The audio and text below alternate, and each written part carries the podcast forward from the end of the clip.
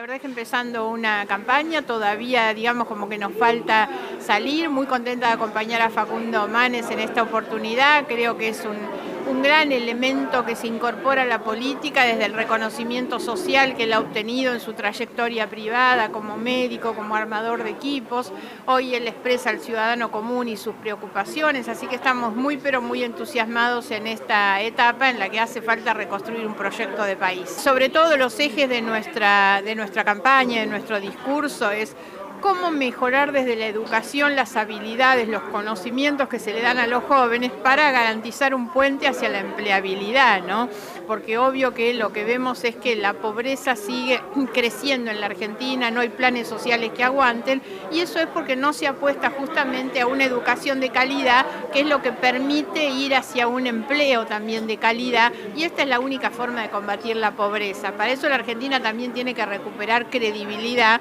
porque lo que vemos es que no hay inversiones en la Argentina, la gente se lleva la plata afuera o no vienen capitales del exterior, porque la Argentina se ha convertido en un país poco confiable y eso también es lo que nos genera tanta pobreza. Bueno, hay que recuperar entonces un Estado fuerte, instituciones creíbles, transparentes, porque eso nos va a permitir más inversiones, más producción, más trabajo.